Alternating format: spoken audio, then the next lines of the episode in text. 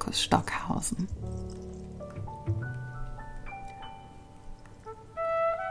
Sie öffnet Räume für mich und ist zutiefst intuitiv und meditativ. Ich höre sie sehr gern beim Yoga praktizieren.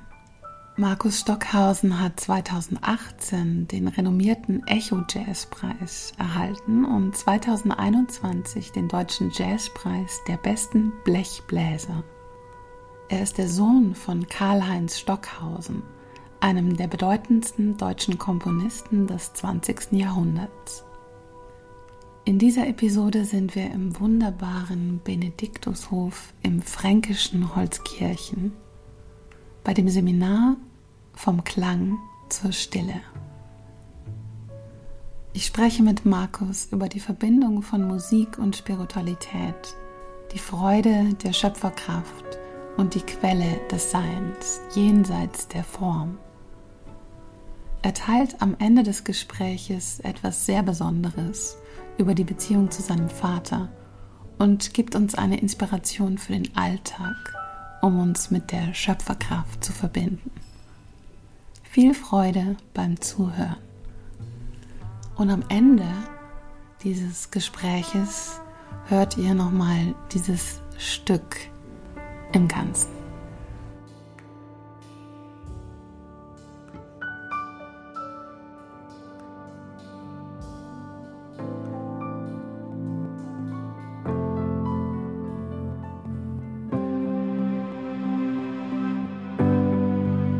Herzlich willkommen bei Ananda. Das ist der Podcast von Yoga Aktuell. Ein Podcast für deine Glückseligkeit, für das Glück, das durch deinen Körper fließt, für den sinnlichen Genuss, der dich über den Körper hinausführt, mit Inspirationen für deine Yoga-Praxis auf der Matte, in der Küche, bei der Arbeit und in Beziehungen. Wir inspirieren dich mit Mikropraktiken, Gesprächen, Klängen, Worten und Interviews. Ich bin Julia Johansen und führe dich durch den Ananda Podcast.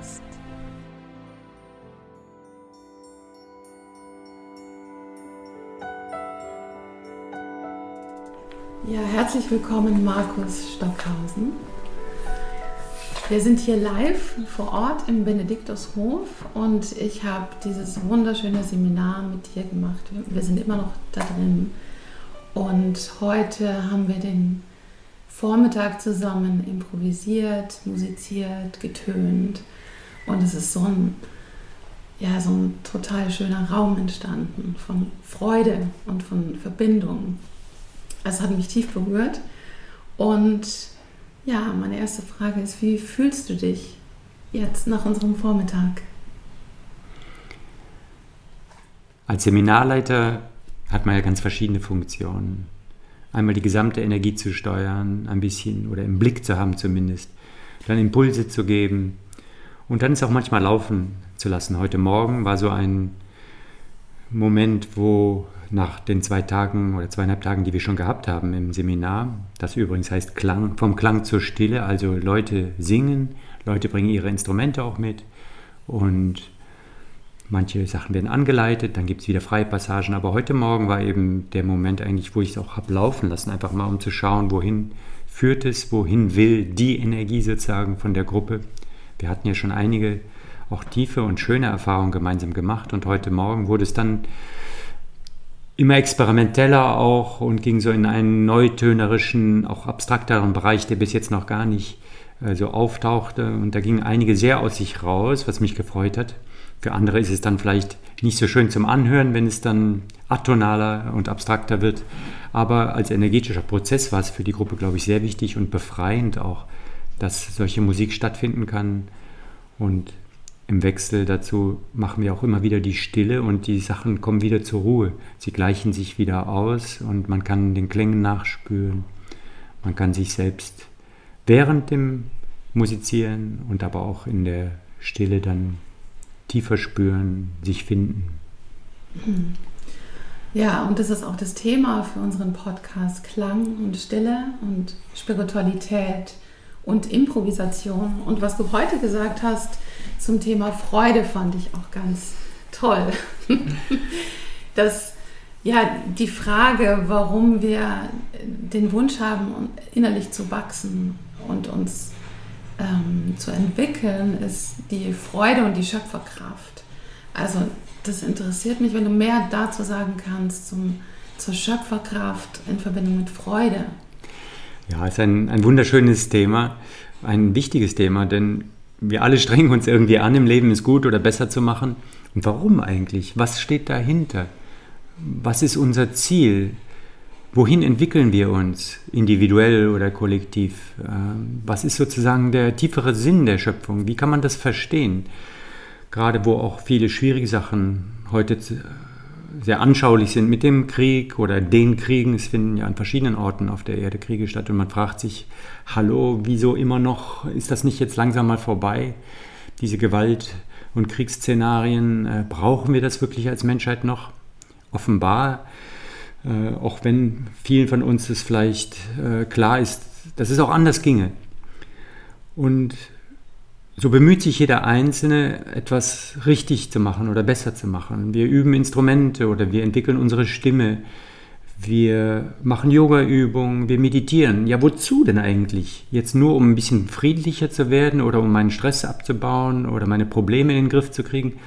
Oder steht dahinter auch ein höherer Sinn, eigentlich dass ich mich entwickeln will und wir alle uns entwickeln wollen und dass es in der Schöpfung ein evolutionäres Ziel gibt oder eine evolutionäre Richtung, ja, dass sich alles zu immer mehr Vollkommenheit und vielleicht auch Schönheit entwickelt. Schönheit in einem großen Sinn, in einem integralen Sinne, wo alle Elemente ihren Platz haben in einer Harmonie, in, einem, in einer Ausgeglichenheit. Und für mich persönlich wenn ich da weiter forsche, wie verstehe ich oder wie erkenne ich den Sinn der Schöpfung oder des Göttlichen? Was, was ist der Urimpuls überhaupt, diese Schöpfung mit all ihrer Pracht und all ihren Möglichkeiten ins Leben zu rufen? Dann komme ich auf die Begriffe Freude. Aus Freude wurde die Schöpfung geboren, aus Liebe wurde sie geboren. Sie hat allen Wesen das Leben geschenkt oder sie schenkt in jedem Moment, denn Schöpfung ist ja nicht irgendwann geschehen, sondern Schöpfung findet immer genau jetzt statt. Und zwar durch uns alle und durch alle Lebewesen und durch alle Formen. Und das ist ein Ausdruck einer schier unendlichen Freude. Und ich glaube noch, dahinter ist auch der Begriff der, des Glücks. Wir kennen alle persönliches Glück, das wir natürlich nicht dauerhaft haben, aber das wir anstreben in vielen Situationen. Sei es, wenn wir in Urlaub fahren, ja, wir wollen für einen Moment glücklich sein, wir wollen etwas Schönes erleben, wir wollen entspannen, wir wollen in einer schönen Situation vielleicht sein, etwas genießen können. Die Sehnsucht nach Glück oder in einer Beziehung oder in der Erfüllung eines Berufes oder einer schöpferischen Tätigkeit, wenn etwas wirklich dann gelingt an einem gewissen Punkt, vielleicht nach sehr vielen Mühen, als Musiker weiß man das sehr gut, dann hat man vielleicht wochenlang an einem Stück geübt und irgendwann gelingt es und dann gelingt es vielleicht ganz selten auch mal richtig fehlerfrei und sehr gut. Ja, das sind besondere Elemente, äh, das sind mom besondere Momente äh, im Leben, wo man zutiefst glücklich und dankbar ist. Und das gibt es, glaube ich, auch im Kollektiven und im noch größeren Zusammenhängen, im Universalen, dass äh, dass es Glück, tiefes Glück gibt, das wir erfahren können. Und das braucht eine Vorbereitung, das braucht eine Entwicklung. Aber auch das wird nie statisch sein, sondern auch sich wieder verbergen, dieses Glück. Und dann werden wir uns wieder aufschwingen zu neuen Höhen und zu neuen Zielen und uns bemühen und äh, werden uns Herausforderungen stellen können. Also so sehe ich die Möglichkeit eigentlich für uns alle einer ständigen Entwicklung, eine, einer Weitung unseres Bewusstseins. Jetzt erkennen wir dies und jenes und morgen und in zehn Jahren und in drei Leben oder Existenzformen werden wir vielleicht viel, viel mehr noch überblicken, erkennen und auch vermögen. Denn um das Leben gut oder immer besser leben zu können, braucht es auch ein Vermögen, braucht es auch ein Können.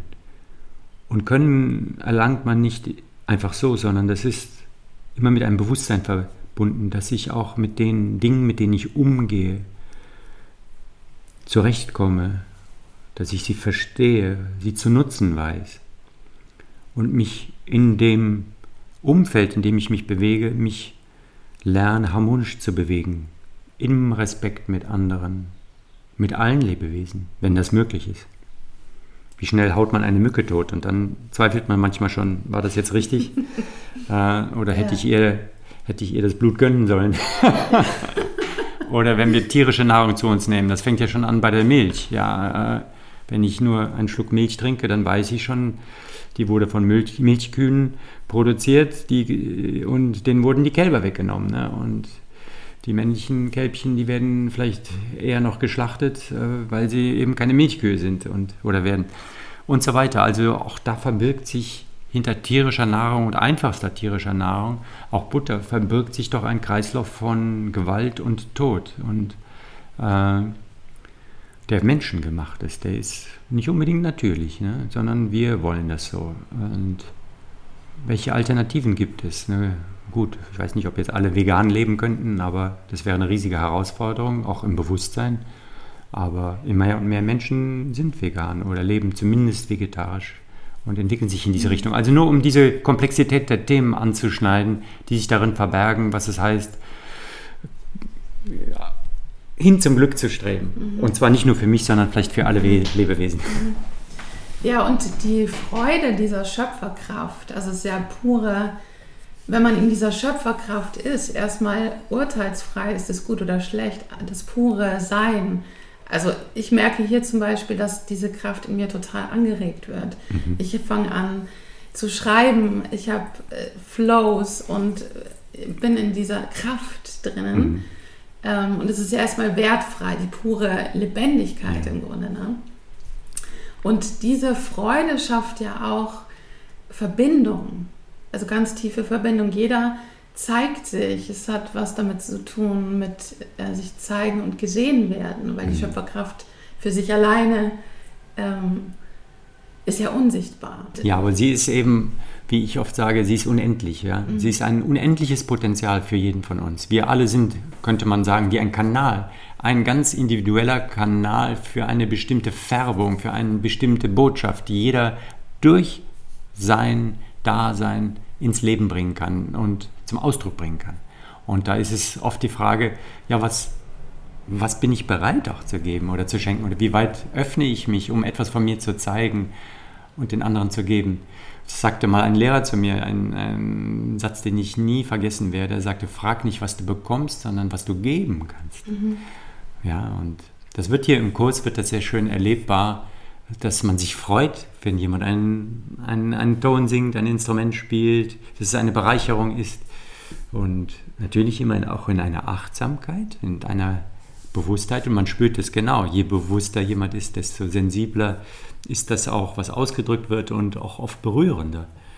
Äh, aber manchmal braucht es auch einen lauten Ton und einen kräftigen Klang, einen hohen Ton und die Energie ist dann da und es reißt andere mit und begeistert andere und das ist sehr schön. Also wir erleben hier sehr viele Prozesse, wie man sich gegenseitig inspiriert zum Musizieren, zum Tönen. Das ist, das ist wunderbar. Ja. Also da ist eine ganz starke Verbindung in der Gruppe da. Und Klang ist ja als Phänomen so geschaffen, dass Klang nicht getrennt ist. Sobald zwei oder mehrere oder viele zusammen tönen oder spielen ihre Instrumente, ist es immer ein Klang. Wir finden uns in einem Klang wieder, der an unser Ohr dringt.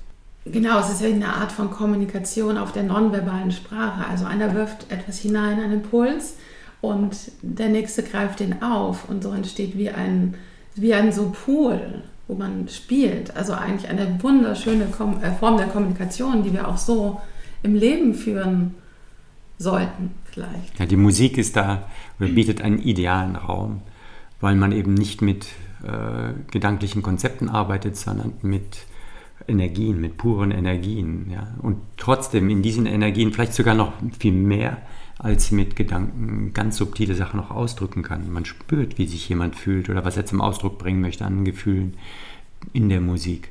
Die Musik ist da ein einzigartiges Medium. Deswegen auch ja mein Lieblingsmedium, in dem ich als Musiker tätig bin und auch in Seminaren das weitergeben möchte. Und gerade mit Improvisation und gerade nicht mit vorgefertigten mhm. äh, Liedern oder Mantren oder Kompositionen. Für, manche finden das schade, dass nicht auch mal ein tolles Lied gesungen wird. Aber okay, ich habe mich dafür entschieden, ich möchte dem anderen mehr Raum geben, dem vielleicht Ungewissen, aber damit dem pur puren Schöpferischen, ja, dass ich herausgefordert werde, äh, einen Ton zu erfinden und den richtigen Ton zu spüren und mich traue. Und dann ist aber auch, auch ganz oft eben der Effekt in der Gruppe, dass wenn dann ein Grundklang da ist, dann trauen sich auch die, die sich sonst nie trauen mhm. würden und machen mit und das ist sehr schön. Ja.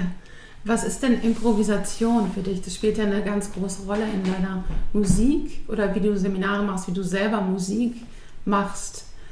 Wie ist diese Improvisation zu dir gekommen und was ist sie für dich?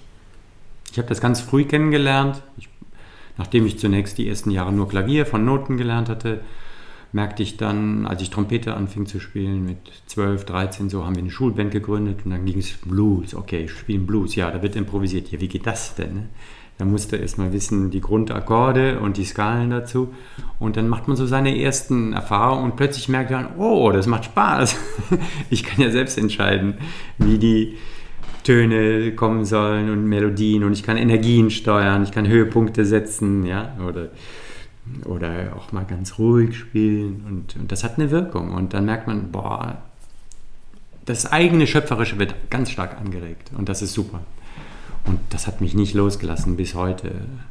Ähm, Improvisation als großes Oberthema. Ich habe es noch ver, ver, verfeinert in einem Punkt, dass ich auch dann von intuitiver Musik spreche, die wirklich ganz frei ist und wo man eigentlich leer innerlich ans Musizieren geht. Bei Improvisation sage ich oft, das sind dann Variationen von bekannten Elementen. Es meint irgendwo dasselbe, aber um es zu unterscheiden, und da gibt es eben die Möglichkeit dieser beiden Begriffe, dann ist für mich Improvisation das Spielen mit bekanntem Material oder in einer gewissen Stilistik, in einer gewissen Erwartung. Und intuitive Musik ist das wirklich ganz frei, wo man nur aus der Intuition, aus dem Augenblick heraus die Töne schöpft. Und die Balance spielt auch eine große Rolle zwischen Klang und Stille also wir haben ja auch immer den Wechsel in unserem Seminar. Ähm, ja, wie ist, kannst du was dazu sagen zu der Beziehung zwischen Klang und Stille und dieser Balance und der Bedeutung? Die Klänge gehen irgendwann zu Ende und wir sind eine Weile in der Stille, in der Meditation. Manchmal ist die Stille auch lang, 20 bis 30 Minuten. Öfter ist sie auch nur 10 Minuten lang. Oder ganz manchmal gibt es auch Sequenzen, wo wir spielen oder singen und dann wird nur eine Minute innegehalten, wenn wir gerade zum Beispiel stehen, und uns auch bewegen dazu. Wo man nur in diesem Moment dann spürt, was ist die Energie in diesem Moment. Versucht so viel wie möglich wahrzunehmen, zu spüren. Es ist wichtig, die Stille nach dem Klang zu haben. Sonst wäre alles zu viel, wenn ständig Musik wäre. Die Klänge klingen fort in der Stille und entwickeln oft in der Stille erst ihre volle Wirkkraft. Sie dringen ein in all unsere Zellen und haben einen Effekt. Manchmal gehen einem ja auch die Melodien oder die Töne noch eine Weile nach in der Stille. Sie bleiben noch im Gehör eine Weile präsent. Aber auch bis in die Zellen hinein haben die Klänge eine Wirkung.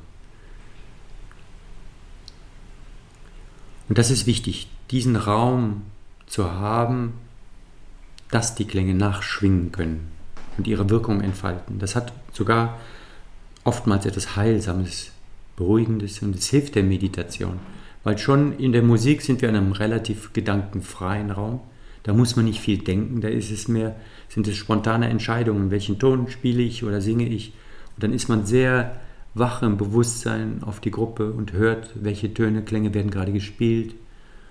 Das sind mehr so praktische Erwägungen, die vielleicht einen dann beschäftigen, noch ganz kurz, welchen Ton, welches Intervall, welchen Klang.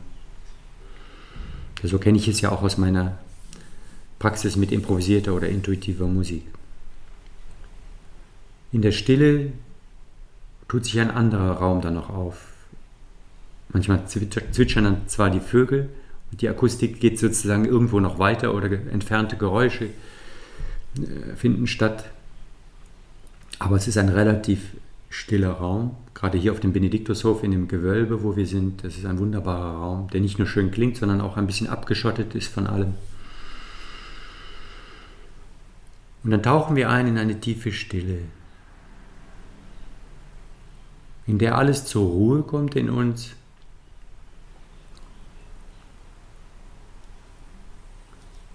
Und wir vielleicht auch den Raum der Leere betreten wo nichts ist. Da muss nichts Besonderes sein, kein besonderes Erlebnis, kein Gedanke, kein besonderes Gefühl. Auch meinen Körper kann ich für einen Moment vergessen. Ich sitze einfach in Stille da, ich bin.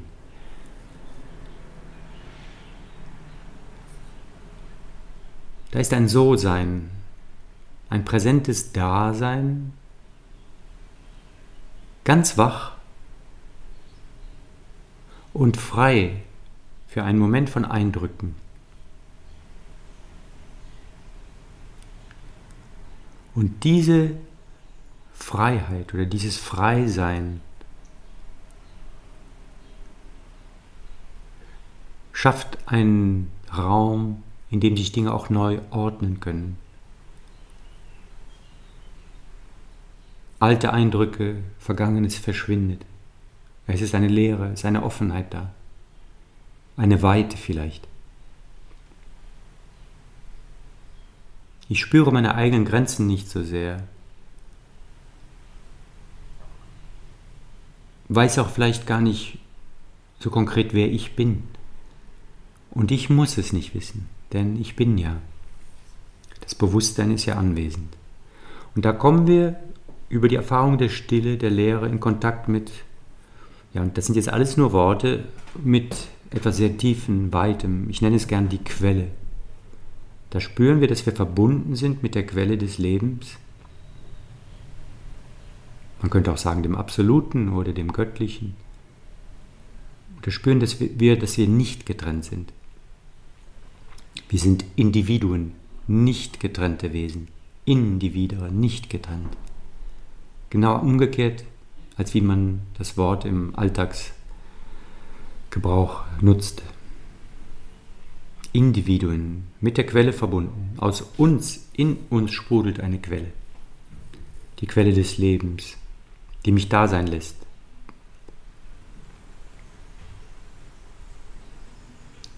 Und das ist entscheidend vielleicht, in diese Erfahrung zu kommen, dieser tiefen Verbundenheit und dieses Freiseins. Weil es führt mich woanders hin. Es lässt mich mich selbst erfahren als etwas Größeres als meine Person. Die Person, die immer irgendwie bedingt ist im Denken, im Fühlen, im Körper. Ja, ich bin auch diese Person als Ausdruck meines tiefen Seins. Erscheint diese Form als Körper, als Persönlichkeit. Personare heißt ja auch hindurchklingen. Da klingt etwas hindurch. Ja, was klingt da hindurch? Ich als seelisches Wesen klinge da hindurch. Das heißt, ich erfahre mich auf einer tieferen Ebene als Geist, als geistiges Wesen, das sich in einem Körper ausdrückt. Und diese Erfahrung des Freiseins von allem für einen Moment oder längerer Moment kann zu einem ständigen Lebensgefühl werden, wo ich mich selbst als Person auch nicht so wichtig nehme und vor allem, was mit das Wichtigste ist, wo ich angstfrei bin. Und in diesen Raum, den du beschreibst, um den zu betreten, das hat ja viel mit Hören und Zuhören zu tun auch. Oder spüren, nachspüren. Ja, Wofür? offen sein, offen sein für, ja für das, was sich da zeigt. Auch lauschen, ja, lauschen, spüren, genau wie in der Musik oder in dem Miteinander tönen, wo es sehr viel darum geht, zu lauschen, zu hören, was tun die anderen, wie klingen die Klänge, welchen Tonklang gebe ich da hinein. Das ist immer, gehört immer zusammen. Das Musizieren mit dem Hören. Das hat heute Morgen auch ein Teilnehmer sehr schön gesagt, dass es für ihn ganz wesentlich ist, dass wir alle lernen, immer besser zu hören auf das, was um uns herum ist oder was uns vielleicht auch das Universum sagen will, was uns das Universum zuraunt oder noch anders formuliert, was auch unser innerstes seelisches Wesen uns zuraunt, äh, vielleicht auch uns manchmal warnt vor diesem oder jenem, sodass wir tatsächlich unseren inneren Lebensplan entfalten können, ja. dass wir uns verwirklichen können. Genau, das ist dieses Empfangen, also um die Schöpferkraft ähm, damit lebendig zu sein, muss ich auch empfangen, den Raum öffnen, sie ja. zu empfangen und nicht nur permanent planen und machen. Ja. Ganz genau. Das ist eine tägliche Übung eigentlich und die kann ich auch nur jedem empfehlen, dieses sich leer machen, jeden Tag für eine Weile in die Meditation, in die Stille gehen. Wie es so schön heißt in diesem Spruch, äh, nur eine leere Tasse kann gefüllt werden. Ja? Wenn wir immer dasselbe wiederholen, was wir denken oder unsere Gewohnheiten, dann bewegt sich auch nicht viel, dann ändert sich nicht viel. Aber wenn wir bereit sind, immer wieder loszulassen, Dinge in Frage zu stellen, bereit sind für Impulse, die zu uns kommen, dann ergibt sich Neues und dann sind wir in einem guten Strom des Lebens. Hm. Und wie beginnst du denn deinen Tag? Mit welcher Praxis? das ist ganz einfach. Aufstehen, heißes Wasser trinken. Dann, dann gehe ich raus und jogge so 10 Minuten, eine Viertelstunde, dass mein Körper richtig in Schwung kommt. Dann mache ich vielleicht noch eine Viertelstunde, 20 Minuten Yoga-Übung und dann setze ich mich eine halbe Stunde hin. So, dann ist ungefähr eine Stunde, eine Viertelstunde sind vorbei und dann duschen, Frühstück mhm. und der Tag beginnt. Mhm. Und dein Lebensweg ist geprägt auch katholisch, bist du aufgewachsen, hast du gesagt. Und dann kam auch die Philosophie von Aurobindo, der integrale Yoga. Und wie würdest du deine Spiritualität auch in Bezug auf Musik heute beschreiben? Ich habe dann im Laufe der Jahre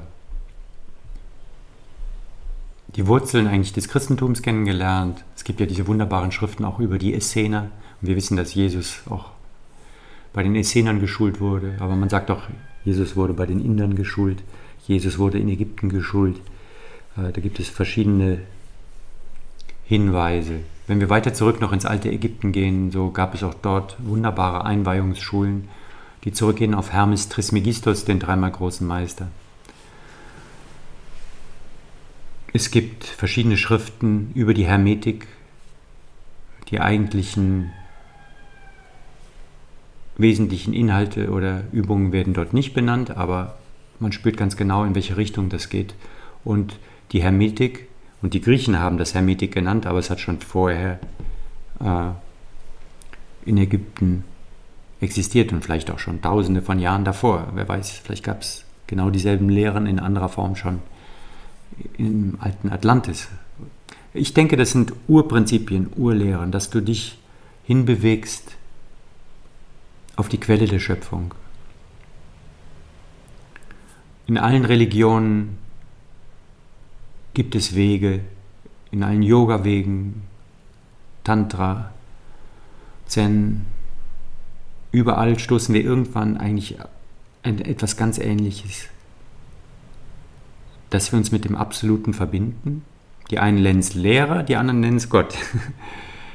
ja, es ist auf jeden Fall etwas, was sich unserer Beschreibung entzieht. Weil alles, was wir beschreiben können, ist Form, erscheinende Form und somit Schöpfung. Jedes Gefühl ist ein, eine Form auch und jeder Gedanke ist eine Form, jedes Bild. Alles, was erscheint, könnten wir als Form oder als Phänomen bezeichnen. Das Ursächliche, aber die Quelle, ist per Definition jenseits des Form, jeder, jenseits der Form, weil es das Ursächliche ist, aus dem Form entsteht. Das rein Geistige. Und wenn wir jetzt aus der Formenwelt, die wir erleben können, und der unglaublichen Mannigfaltigkeit und Intelligenz und Liebe Rückschlüsse ziehen dürfen auf den Schöpfer oder das Schöpferische oder das Urgeistige, das Absolute, das Göttliche. Dann können wir nur sagen, in großer Demut und Dankbarkeit. Wow, das ist so genial, das ist so unendlich weise und liebevoll, was uns da gegeben wurde an Möglichkeiten in dieser Schöpfung. Mit unserem eigenen Leben und all dem, was wir erleben können. Die Tatsache, dass es Bewusstsein gibt, dass sich Entwicklung ereignet, wie sich die Formeln wandeln, in welcher Pracht, auch in welchem Niedergang, natürlich, das gehört genauso dazu. Ja, alle Formen haben auch wieder ihr Ende, ihr Niedergang, ihr Ableben, ihr Verschwinden, ihr Verblühen. Aber in all diesen Zyklen liegt eine ganz, ganz große Weisheit und auch Liebe drin, dass Dinge wieder verschwinden können, um Platz zu machen wieder für Neues. Im Kleinen wie im ganz, ganz Großen. Und so komme ich wieder zurück zu dem, was wir eben fragten oder sagten weisen eigentlich alle Wege dorthin zu dem Absoluten, zu dem nicht beschreibbaren, nicht erkennbaren, aber absolut realen. Und wenn wir nur uns auf uns selber schauen und da beziehe ich mich auch auf das, was ich vorhin schon sagte, auf das, was ich bin. Diese Tatsache, dass du bist, dass ich bin, die ist ja unumstößlich. Das ist absolut für jeden real und erfahrbar. Ich bin. Und wir müssen es überhaupt nicht benennen, weil wir sind es ja. Du brauchst auch nicht dauernd sagen, ich bin eine Frau, ich bin eine Frau, so läufst du ja nicht durch die Straßen, sondern du weißt es. Und genauso weißt du, ich bin. Und damit kommen wir zu dem ähnlichen Phänomen wie des absolut Göttlichen, dass wir, was wir eigentlich sind, nicht beschreiben können. Denn wenn ich anfange zu beschreiben, dann beschreibe ich etwas, was ich vielleicht eben war oder vor zehn Minuten oder gestern. Oder nur jetzt in diesem Moment, aber schon während ich spreche, verändert es sich. Ich atme neue Moleküle ein. Mein Körper, vielleicht nur minimal, aber er verändert sich. Mein Geist verändert sich. Alles ist in Bewegung. Die Phänomene wechseln sich dauernd in einem unendlichen Fluss ab. Banterei, alles fließt, heißt es ja. So, aber Wer beobachtet das Fließen? Da kommen wir zu dem Punkt, der jenseits aller Form ist, jenseits aller Bewegung und jenseits aller Zeit damit, denn Bewegung ist Zeit. Also eine, ein Punkt der Stille, des Innehaltens, des Ursprungs. Und das ist etwas Reales, was jeder erfährt oder erfahren kann, sobald wir uns dem zuwenden und uns dessen gewahr werden vielleicht. Das ist absolut real, bedarf keines Beweises und kann nicht beschrieben werden. Könnte ein Paradox sein oder man könnte es ein Paradox nennen, aber für jeden von uns ist es real. Und das ist außerhalb der Zeit, wie ich eben schon sagte, und damit eigentlich ewig. Denn dieses Bewusstsein unserer selbst ist zeitlos.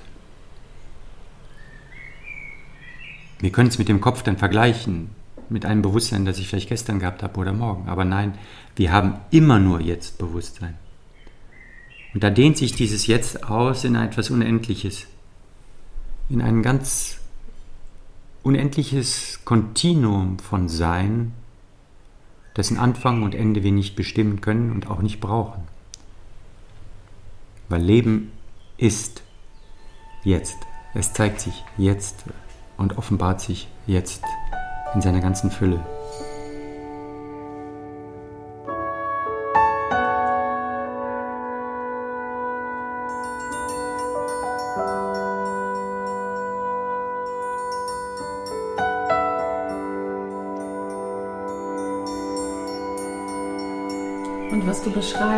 Dieses Unbeschreibliche, da kommt ja die Musik ins Spiel. Also Worte reichen nicht, aber wenn ich deine Musik höre, dann spüre ich genau diesen Raum, den du beschreibst, für den es eigentlich keine Worte gibt. Und der öffnet Räume in mir. Also hat ganz viel mit, mit Raum zu tun. Es ist schön, wenn du das so spürst und wenn du da über meine Musik vielleicht auch Zugang zu kriegst. Ja, jeder drückt das aus in der Musik, was er spürt und ich kann nicht anders als das, so wie ich Musik gestalten würde oder möchte in dem Moment, das zum Ausdruck bringen. Und das hat auch vielleicht auch immer wieder in meiner Musik etwas mit einem Innehalten zu tun, mit einem langen Ton, durch den dann etwas anderes hindurchschwingt. Aber das ist nicht, weil ich das so sehr will, sondern weil es einfach für mich sich so richtig anfühlt mhm. oder das ist ja. ein Ausdruck meines, meiner Art, Musik zu machen. Mhm. Du wirst ja dem Genre Jazz zugeordnet oder als Jazzmusiker bezeichnet. Ist das für dich auch äh, stimmig? Ja, Jazz ist heute ein weiter Begriff, aber ich zögere so ein bisschen, weil mir ist dieser Begriff Jazz egal. Mhm. Aber es ist die Tatsache, dass ich im Jazz-Kontext mehr eingeladen werde jetzt zurzeit als in anderen Kontexten. Ich war aber auch viel in der Klassik unterwegs und in der zeitgenössischen Musik mit meinem Vater vor allen Dingen. Und diese Unterteilungen haben ein bisschen was Willkürliches, aber Jazz ist heute ein sehr offener Begriff. Da findet sehr viel verschiedene Musik statt. Mhm. Ähm, insofern ist das in Ordnung. Ähm, und es gibt bestimmte Elemente im Jazz, in der Jazzmusik, die der Improvisation sehr förderlich sind. Die, die Jazz zum Beispiel gelernt haben, die kennen sich sehr gut mit Harmonien, mit Rhythmen aus. Da hat man eine ganz große Palette an Spielmöglichkeiten, an Kommunikationsmöglichkeiten. Das ist sehr wertvoll. Hm. Und dein Vater, der bekannte Komponist Karl-Heinz Stockhausen, was hast du von ihm gelernt und wo musstest du dich vielleicht auch abgrenzen, um deinen Weg zu finden? Jetzt machst du ein großes Kapitel auf. Könnte man jetzt noch mal eine Stunde drüber reden. Yeah. Aber ähm, mein Vater hat mir sehr viele Möglichkeiten gegeben, Musik zu machen, seine Musik zu machen. Er hat viele Werke für mich geschrieben. Das fing an mit Sirius, dann Michaels Reise um die Erde, dann alle Teile in seinem großen Opernzyklus Licht, an denen ich beteiligt war. In der Oper Donnerstag aus Licht, Dienstag aus Licht, Samstag aus Licht. Da sind eine ganze Fülle von Werken entstanden, wo ich als Trompeter begleit, äh, beteiligt war. Ich habe aber über ihn auch die ersten, meine allerersten Anfänge der intuitiven Musik kennengelernt. Das war überhaupt das erste, was ich professionell mit ihm gemacht habe, die Schallplattenaufnahme von dem Stück Zugvogel. Das ist nur ein kleines Textstück, das wir für Chrysalis Records 1975 schon aufgenommen haben. Oder dann später habe ich Sternklang mit ihm gemacht, da gab es so aleatorische Elemente drin. Das sind 20 Musiker verteilt in fünf Gruppen in einem großen Park, weit voneinander entfernt und über Lautsprecher hört man die verschiedenen Gruppen und das Publikum kam im Park in einer wundervollen Abendstimmung dann rumwandeln. Das waren bleibende, nachhaltige Eindrücke. Und dann in Sirius oder in Michaels Reise um die Erde wurde ich so gefordert als Instrumentalist, dass ich rückblickend nur wirklich dankbar sein kann für all das, was ich da erfahren habe und was ich gelernt habe. Mein Vater war ein Perfektionist, der versuchte alles, was er machte, so gut wie möglich zu machen, aus einer ganz tiefen spirituellen Haltung heraus, denn er wollte seinem Schöpfer Ehre erweisen, so wie er auch die Schöpfung empfand als ein geniales und wunderbares Instrument oder Ausdruck des Göttlichen, so wollte er das, was er beiträgt, ähm, auch auf beste Weise, die er konnte, machen. Da hatte er eine ganz hohe innerliche Ethik und ähm, hat er sich selbst total gefordert. Und das hat sich übertragen auf mich auch, so wie ich Musik mache und den Anspruch, den ich habe an das, was ich in meinen Gruppen und in meinen CDs und Aufnahmen und Videos mache da habe ich einen hohen Anspruch an mich selbst und an die Kunst und versuche das, so gut es geht, so schön wie möglich zu machen. Dieser Perfektionismus, den habe ich sozusagen ein bisschen kennengelernt und auch, soweit ich das konnte und wollte, mit übernommen, als ein Berufsethos, auch als eine Praxis. Das fängt schon an, wenn man die Stühle stellt in einem Konzertraum, dass einem das nicht egal ist, sondern dass es ein Teil der Aufführung ist. Wie sitzen die Leute? Wie hören sie? Wie sind die Lautsprecher eingestellt? Wie ist das Licht? Ja? Also die ganze Aufführungspraxis habe ich wirklich bis zum TZ von ihm äh, gelernt und übernommen. Ich bin gereist mit ihm durch die Welt. Wir waren in Japan, wir waren in den USA, wir waren im Vorderen Orient in verschiedenen Ländern in ganz Europa natürlich äh, haben wir Konzerte gegeben. Also ich habe eigentlich alles kennengelernt, was man da kennenlernen kann. Bis eben zu so tollen Opernhäusern wie die La Scala in Mailand, wo wir zehn Wochen probten und dann neun Aufführungen hatten, 1981. Da war ich gerade mal 24. Irgendwann kam der Punkt, wo ich mich aus menschlichen Gründen und auch musikalischen Gründen lösen wollte von meinem Vater. Ich wollte mehr meinen eigenen Weg gehen, weil die Erfahrungen mit seiner auch noch so herausfordernden und tollen Musik äh, waren sich doch, haben sich doch wiederholt bei mir. Und der Wunsch kam auf, stärker meinen eigenen Weg zu gehen. Das war 2001 und das habe ich ihm mitgeteilt. Und äh, daraus ergab sich dann eine ganz neue Wende in unserer Beziehung, die scheinbar problematisch schien jetzt erstmal für die verbleibenden sechs Jahre, bis er 2007 starb. Wir haben uns dann wenig gesehen. Er hat sich emotional zurückgezogen, hat es gar nicht toll gefunden, dass ich nicht mehr mitspielte mit ihm. Es war eine Verletzung für ihn, aber für mich war es eine Befreiung dann auch. Und ich habe dann angefangen, viel zu komponieren, auch in meinem ganz eigenen Stil. Ich habe sehr viele CDs gemacht. Und na, summa summarum kann ich nur sagen, ich bin sehr dankbar für all das, was ich von ihm gelernt und erfahren habe. Und unsere persönlichen Differenzen, die sich dann leider ergeben haben zum Ende seines Lebens hin, die haben sich aber alle wieder aufgelöst nach seinem Tod. Wir sind uns mehrmals begegnet im Traum, sehr intensiv und sehr nah und immer, wirklich immer sehr liebevoll. Und das war fantastisch. Mhm. Auch Zeit und Raum wurde da überschritten. Soweit sogar, dass eine Teilnehmerin hier auf dem Benediktushof einmal meinen Vater ganz nah spüren konnte und er zu ihr gesprochen hat, sagte Markus, ich finde das gut, was er macht. Also es war eine wundervolle Mitteilung, die mich nochmal ein Stück weit weiter befreit hat und bestätigt hat in dem, was ich mache und wie ich es mache und so dass ich da alles auflösen konnte, auch was vielleicht noch an Spannung in mir war auf das Vater-Sohn-Verhältnis hin. Das ist jetzt sehr intim, was ich mitgeteilt habe, auch diesem großen Zuhörerkreis, aber es möge vielleicht anderen auch zur Anregung dienen, zu wissen, dass wir verbunden sind, dass auch die Erlebnisse, die wir manchmal in Träumen oder anderen feinstofflichen Begegnungen haben, dass die real sind. Ja, dass wir nicht getrennt sind, dass auch über den Tod hinaus wir Verbindung haben zu den Gestorbenen und weiter in Kommunikation wir sein können und Dinge austauschen können. Dass auch die großen Geister, die wir verehren, nicht weg sind, sondern sie leben in anderen Daseinsformen und durch Anrufung, was ja Gebet ist, oft ist oder war, auch weil früher die Heiligen angerufen wurden. Das können sehr reale Begegnungen sein, wo wir auch unmittelbar Hilfe erhalten. Klopfet, so wird euch aufgetan. Ja.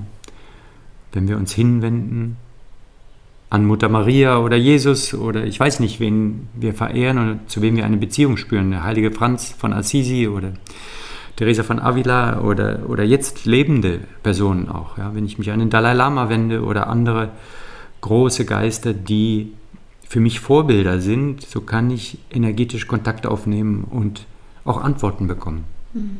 und Hilfe bekommen. Also das wäre noch ein weiteres, was ich hinzufügen möchte, dass die ganze geistige Welt eine offene Welt ist. Aber wir sind frei als menschliche Wesen wir werden auch freigelassen und deswegen gibt es auch das Leid auf der Erde. Weil jeder darf seine Erfahrung machen. Auch die Erfahrung von Gewalt bis zur Negierung der Schöpfung, dem Drang, etwas auszulöschen oder zu zerstören. Nicht, weil es unbedingt gut ist, sondern weil es mit zur gesamten Erfahrung wesentlich dient, um Unterscheidungskraft zu gewinnen. Wie könnten wir Unterscheidungskraft gewinnen, wenn wir nicht verschiedene entgegengesetzte Standpunkte kennenlernen würden? Und dann aus freiem Willen uns für etwas entscheiden und wählen und vielleicht sehen, ich habe mich geirrt und ich bereue das. Versuchungen, denen wir erliegen, vielleicht 10, 100 Mal und irgendwann erliegen wir nicht mehr der Versuchung, weil wir durch Erfahrung und durch Unterscheidungskraft gelernt haben, wie es sich besser oder richtig für uns anfühlt oder auch für das Ganze. Je mehr wir das Ganze überblicken durch Erfahrung, Unterscheidungskraft, desto mehr werden wir dem Wohle des Ganzen dienen.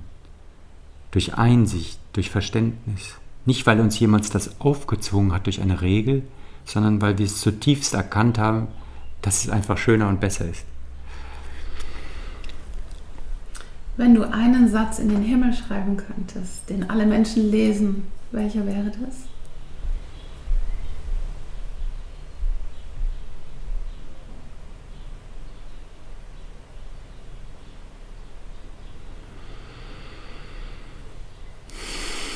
Hm.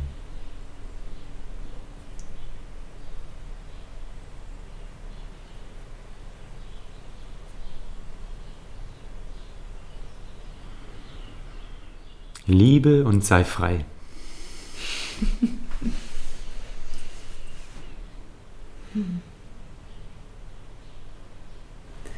Und zum Schluss kommen wir nochmal zurück zu dem Anfang, zur freudvollen Schöpferkraft. Hast du eine kleine Übung, so eine Mini-Praxis für unsere Hörer und Hörerinnen, wie man sich damit verbinden kann?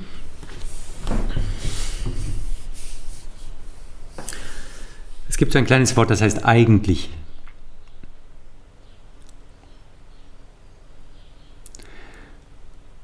Eigentlich würde ich ja gerne, aber ich traue mich nicht. Oder ach nee, das passt doch jetzt nicht. Oder nee, das ist beschämend. Oder wenn mich jetzt jemand sieht, nein, nee, es geht doch nicht. Ne? Äh, war eigentlich. ja, und mal so in sich hineinzuspüren, was würde mir denn eigentlich gut tun? Oder was würde ich jetzt gerne tun? Oder was würde ich dem jetzt eigentlich gerne sagen? Gut, manchmal geht es nicht. Dann sitze ich auf der Arbeit vielleicht und eigentlich wäre ich viel lieber zu Hause oder draußen in der Sonne und ich kann jetzt aber einfach nicht raus. Aber na, vielleicht traue ich mich doch und sage meinem Chef, du, ich brauche mal gerade 20 Minuten. und ich nehme so eine kleine Auszeit, um diesem Gefühl doch nachzugehen. Also eigentlich immer wieder mal innehalten, als Praxis auch hineinzuspüren, was tut mir gut oder was tut mir vielleicht doch nicht so gut. Diesen Film, der ist vielleicht spannend, aber der hat so viele Gewaltszenen. Tut mir das gut? Eigentlich sollte ich die Kiste ausstellen, ausstellen ja, oder das Video und was anderes machen. Oder ich würde vielleicht gerne jemandem Zuneigung zeigen, aber nein, ich traue mich nicht. Aber eigentlich würde ich ja gerne. ja. Oder eigentlich würde ich gerne in einer bestimmten Situation mal auf den Tisch hauen und klar Schiff machen oder meine Meinung sagen. Oder einen Ort verlassen oder vielleicht auch eine Beziehung auflösen, wo ich schon ganz lange weiß, eigentlich tut mir die nicht gut. Wir verletzen uns die ganze Zeit gegenseitig. Ja, da ist kein Wachstum für beide möglich. Das ist so festgefahren. Dann wäre es doch viel besser, man geht auseinander. In Respekt, in Liebe. Oder eigentlich habe ich jetzt totale Lust, mich nackig auszuziehen und in den Fluss zu springen. ja, dann mach's doch mal. ja, schau doch mal einfach. Boah, das fühlt sich klasse an. Oder diese Musik zu spielen, jetzt mir das Instrument zu schnappen und jetzt spiele ich eigentlich, jetzt spiele ich einfach mal drauf los. Also dem Leben Ausdruck zu verleihen, so wie es dir im Moment erscheint. Den Mut zu haben, zu dir selber zu stehen. Ich glaube, das ist eine schöne Praxis. Ja, das ist eine ganz tolle Praxis. Ja, ich danke dir. Das hat mich sehr berührt. Gerne. Ein schönes Gespräch. Vielen Dank. Gerne, Julia. Allen Zuhörern alles Gute. Kommt in eure Kraft. Seid in eurer Kraft.